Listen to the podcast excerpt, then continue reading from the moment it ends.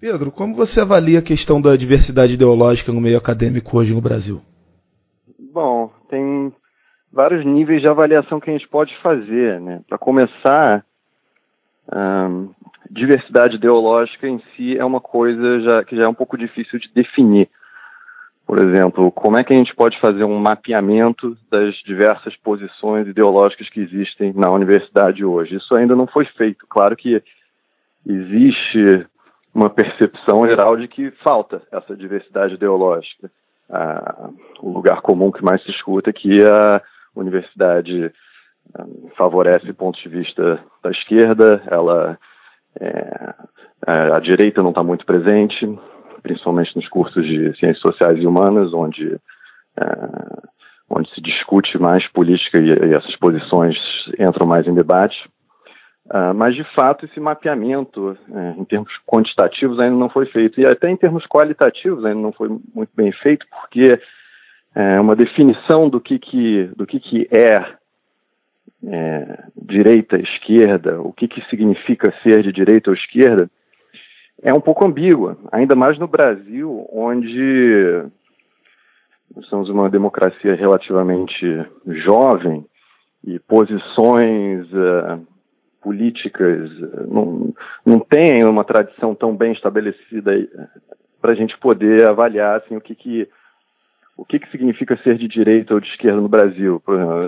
Muito se fala sobre a nova direita brasileira, é, entre outros motivos pelo fato de que assim, a, a, por praticamente 30 anos no, no Brasil não, não existia uma tradição de direita. Então, o que, que, o que, que é essa nova direita que está surgindo agora? E está reclamando espaço tanto, no, tanto na política quanto na, na universidade. Tem muita bateção de cabeça ainda dentro do, do meio acadêmico, da, das discussões intelectuais sobre o que, que significa ser de direita no Brasil hoje em dia, né? E então, uh, eu creio que essa avaliação sobre diversidade ideológica no, no meio universitário ainda está para ser feita. Claro que a gente escuta muitos relatos uh, de, de, de, intolerância, de falta de diversidade, mas tem muitas perguntas ainda em aberto. E qual a importância de haver diversas correntes de pensamento na academia? Bom, inovação científica e progresso intelectual depende sempre de você ter diversas perspectivas uh, competindo uma com a outra, batalhando por, por credibilidade e, e suporte num, num ambiente de, de, debate livre. É, acho que a academia e o progresso científico perdem-se certas. Uh, se, se, não existe essa diversidade de pensamento. Né? Se você quer avaliar um problema por todos os ângulos possíveis, o ideal é que você tenha pessoas que estejam dispostas a avaliar problemas por, por diversos ângulos possíveis.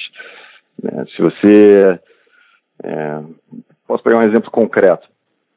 Outro dia eu estava discutindo com alguém que fez uma, uma dissertação sobre programa de sobre programa de ação afirmativas, né, cotas. E, e ela escreveu uma tese em defesa das cotas, certo? E, e aí eu perguntei para essa pessoa se, se era, era um aluno de direito, se algum dos professores, dos colegas com, com os quais uh, ele colaborou para desenvolver essa tese, era contra as cotas. Ela disse que não. E certamente, mesmo que, que ela não mudasse de opinião, mesmo que ela não se colocasse contra cotas por causa dos, dos colegas e tal, ela certamente desenvolveria um argumento melhor para defender as cotas se ela tivesse tido contato com pessoas que são contra cotas, porque ela levaria em conta os, os pontos de vista dessas pessoas e, e construiria uma, uma defesa melhor. Ou seja, se você não tem uma noção apropriada de quais são os pontos de vista que, que vão contra o seu próprio ponto de vista, é, você pode acabar perdendo a capacidade de, de, defender o seu próprio ponto de vista. Você pode criar um argumento que está que tá falho em muitos sentidos, que pode não levar em conta perspectivas que, ou dados ou, ou fatos que, que uma pessoa motivada a contra né, a sua, sua visão poderia apontar para você. Então, uh, não, não, é simplesmente uma questão de fazer as pessoas uh, mudarem de opinião, mas, uh, inclusive, de torná-las mais aptas a defender as opiniões que elas, que elas já têm. Então, acho que você, eh, num ambiente de, de, investigação científica e debate intelectual, claro que você olha, avaliar e levar em conta o maior número de perspectivas possíveis é, é sempre bom. Não, não, tem lado ruim nisso. E muito se diz né, sobre essa suposta hegemonia de, do pensamento de esquerda né, nas faculdades, e, e, muito se fala de intolerância também, as opiniões divergentes, né, que tão, fogem um pouco desse padrão. Esse é um desafio também a ser enfrentado? É um desafio a ser enfrentado, e é um desafio que eu acho, inclusive, não, não foi ainda apropriadamente é, não foi nem muito bem reconhecido ainda, eu acho, pela nossa comunidade acadêmica. É, por exemplo, eu, eu, já encontrei muitas, muitos colegas meus que eu falo sobre essa situação de intolerância e eles respondem: Ah, mas no, no meu curso isso não acontece, é muito tolerante e, e, e, e lá tem pessoas de direita e esquerda e a gente debate e, normal.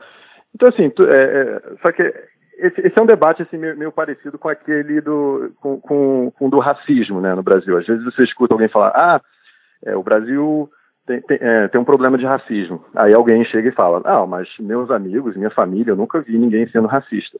Bom, é, isso não significa que não exista racismo em, em outras partes. Então, é, uma, uma, uma, pessoa que, que argumenta que não existe intolerância ideológica na, na universidade porque nunca viu, é, deve começar a prestar atenção nos inúmeros relatos que estão surgindo aí. Assim, um único relato bastaria para provar que existe, em algum grau. O problema é que não existe só um único relato, existem vários, eles surgem com cada vez mais frequência, eles eles estão estão começando a ser reunidos agora por, por várias iniciativas é, que estão pretendendo agir sobre sobre esse problema. Então, a questão é como é que como é como que a gente resolve esse problema. Eu não sei se as iniciativas que estão surgindo agora são as mais uh, apropriadas, as mais uh, eficientes para lidar com esse problema. É, até porque muito pouco estudo ainda foi feito sobre esse assunto.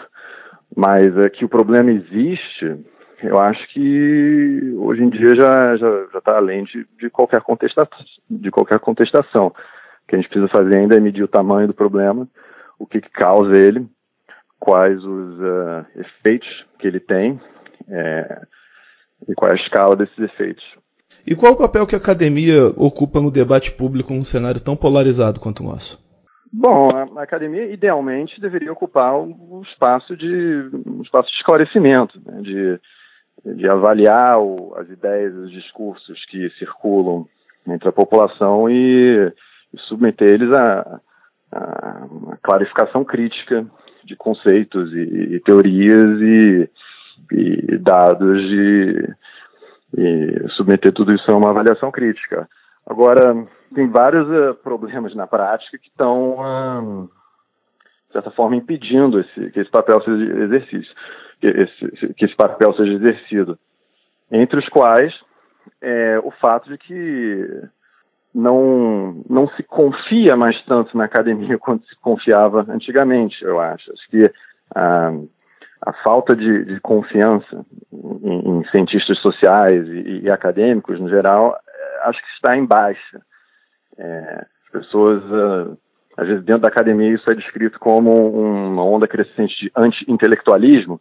Eu não sei se isso tem tanto a ver com anti-intelectualismo, mas uh, um pouquinho mais a ver, talvez, com anti-academicismo a instituição acadêmica é, é, vista por muitos, não é vista por muitos, mas como uma, como uma instituição é, apartidária, cientificamente orientada e neutra. É, o que é normal, se, se a, a, academia não, não pode né, sistematicamente tomar posições em, em debates políticos e, e partidários e depois esperar que a sociedade continue olhando para ela como uma, uma instituição partidária, neutra e científica. Então, acho que isso é um, é um problema mesmo, a percepção que a sociedade hoje tem na academia. É, e também o problema que a gente já falou, da, da, da falta de diversidade é, dentro, da, dentro da própria instituição acadêmica. A gente, a gente sabe que, a, que falta diversidade ideológica dentro da academia, que o debate lá dentro não está levando em conta todas as, as ideias e perspectivas e posições que, que o resto da sociedade, que a gente vê presente no resto da sociedade, então é claro que essa desconfiança de que as opiniões que surgem lá de dentro não, não representam uma, uma avaliação crítica da situação em sua totalidade, é, vai crescer essa desconfiança e a universidade vai, né, vai se enfraquecer no, no exercício desse, desse, papel tão importante que ela deveria ter. Né? E essa diversidade de opiniões e pensamentos no, no, meio acadêmico pode ajudar a tornar o debate em toda a sociedade mais civilizado? E de que forma que isso pode ocorrer? Sim, acho que a academia, nesse sentido, no sentido da tolerância, no sentido da tolerância de ideias e, e no debate cívico e respeitoso, teria muito a ensinar se ela tivesse engajada nesse, nessa, assim, mais explicitamente, de forma mais organizada, num, num esforço de despolarização do seu próprio ambiente. É, acho que assim, a, a, academia, a discussão intelectual tem uma, tem uma característica que é diferente do, do, do debate é, estritamente político, é que o, o debate intelectual ele não está restrito pela necessidade de tomar posições e ações uh, imediatas no campo político institucional, por exemplo, no, no, na política, em discussões no Congresso, é, as pessoas têm que tomar decisões, têm que, têm que passar lei, têm que tomar ações executivas e tal. O papel da, da, da academia e do meio intelectual é discutir. E essa discussão, em tese, é, não tem prazo. O, o empreendimento acadêmico tomado como um todo, não, não precisa é, chegar a, verdades absolutas e universais. A discussão tem que, tem que continuar. Então, ela tem que criar, a academia é obrigada a criar condições é, dentro das quais essa, essa discussão possa continuar. E, em um mínimo de civilidade, de respeito e tolerância a visões é, dissidentes, é necessário para que isso aconteça. Quando, se, se, então, a, a universidade, sim, tem que, tem que começar a criar mecanismos é, onde um debate mais respeitoso possa, possa acontecer dentro do, dentro, dentro do seu próprio ambiente. Se ela conseguir criar esses mecanismos de forma mais efetiva e, e demonstrar né, os, os, os, efeitos benéficos que o, uma abertura mais tolerante a ideias divergentes pode, pode ter, acho que sem a menor dúvida seria uma, uma grande lição, um grande exemplo para o resto da sociedade, que está tão polarizada e intolerante a pontos de vista diferentes, como você, como você colocou. Na sua opinião, essa polarização, né, que já vem de algum tempo, ela continua em alta, ela está diminuindo? Qual a sua avaliação sobre esse fenômeno em toda a sociedade hoje? Acho que existem sinais o suficientes para ser até um, um pouco pessimista.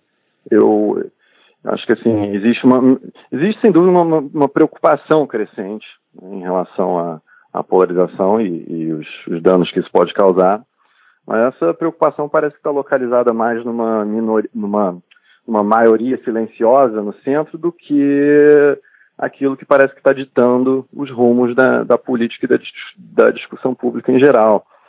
Acho que os, os, uh, os polos mais extremos mais combativos dessa, do, do espectro político ideológico são sempre os mais dispostos a entrar no debate, fazer mais barulho, e são eles que estão chamando mais atenção agora. E eu acho que isso se aplica tanto no mundo da, da política institucional, eleitoral, quanto dentro da, da própria academia.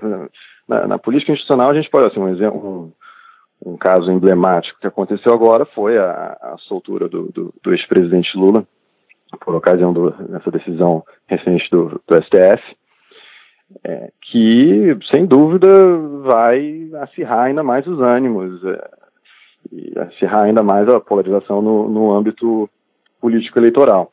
Na, na, academia, você vê essa polarização se intensificando também. Inclusive, esse, esse debate todo que eu estou propondo, que, você, que, que a gente está tendo sobre diversidade ideológica na academia, tá, se tornou um debate muito polarizado porque as iniciativas que, que estão hoje lutando por diversidade ideológica dentro da academia são iniciativas que, que, se declaram quase que abertamente como associações de direita. São, são, são, somos professores de direita lutando por um espaço aqui. Ao passo que não existe, até onde eu sei, nenhuma iniciativa dentro da, da universidade que congregue professores de diferentes uh, posições ideológicas uh, que reconheçam o, o valor da diversidade intelectual.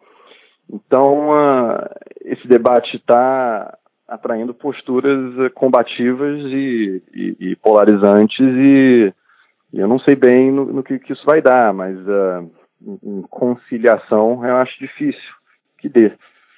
Então, é difícil fazer um fazer uma previsão do que, que vai acontecer daqui para frente, porque tanto a polarização cresce quanto a preocupação com a polarização né? Então, mas vai ser difícil, é difícil discernir qual dessas duas tendências vai prevalecer no final.